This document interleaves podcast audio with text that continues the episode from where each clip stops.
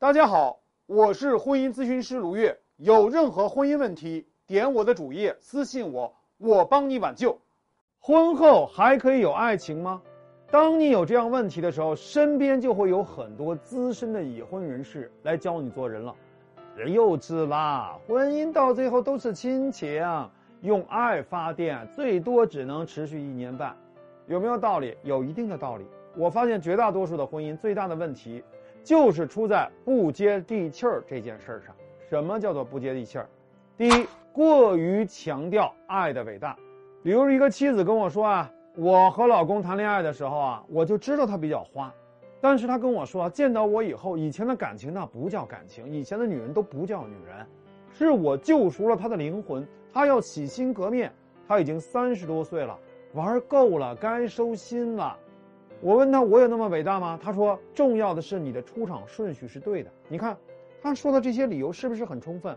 我说不充分，因为你没有问他为什么他会那么花。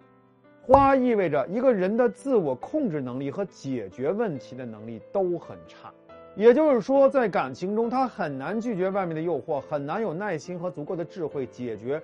感情中的问题。那么现在他玩累了，不想花了，但是他这两个能力有提升吗？如果没有的话，凭什么你要相信你是他最后一个女人呢？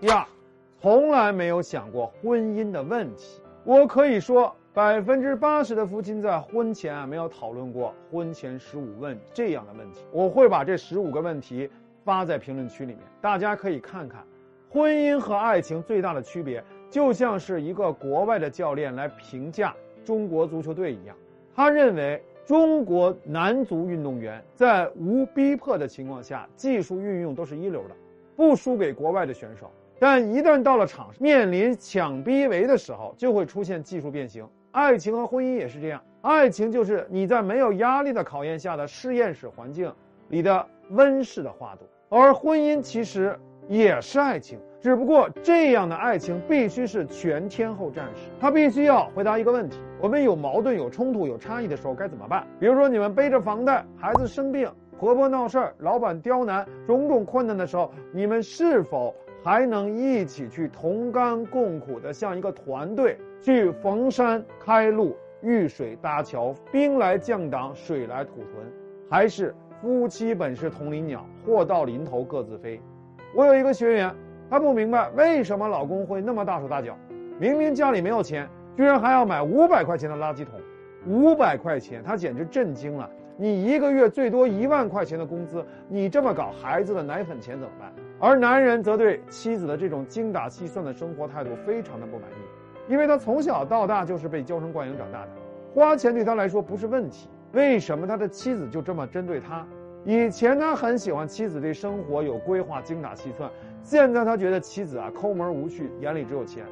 那么妻子以前很喜欢老公生活有情趣，现在她看到老公所谓的情绪就是花钱，而妻子说你赚多少花多少的时候，在丈夫看来就是对自己能力的否定，丈夫对自己冷暴力，而丈夫开始冷暴力的时候，妻子又觉得丈夫根本没有家庭观念，还活在单身的世界里。他们最大的问题就是从来。没有从爱情的状态进入到婚姻状态，爱情状态就是像到花店买花，我交钱你交货，第一时间我买到的就是绽放的鲜花。婚姻状态就像是你去做个花匠，从种子开始耐心培育，几个月以后才能在花季开花。那么前者呢就是消费者，后者就是啊花匠建设者。所以啊，消费者心态能够营造的就是短期关系。你买到的鲜花只能新鲜几天，过几天就该丢垃圾桶了。建设者心态所营造的就是一生一世。你要学会如何把你的利益和伴侣的利益连接起来，让你们组成合力，而不是相互抗衡、相互伤害。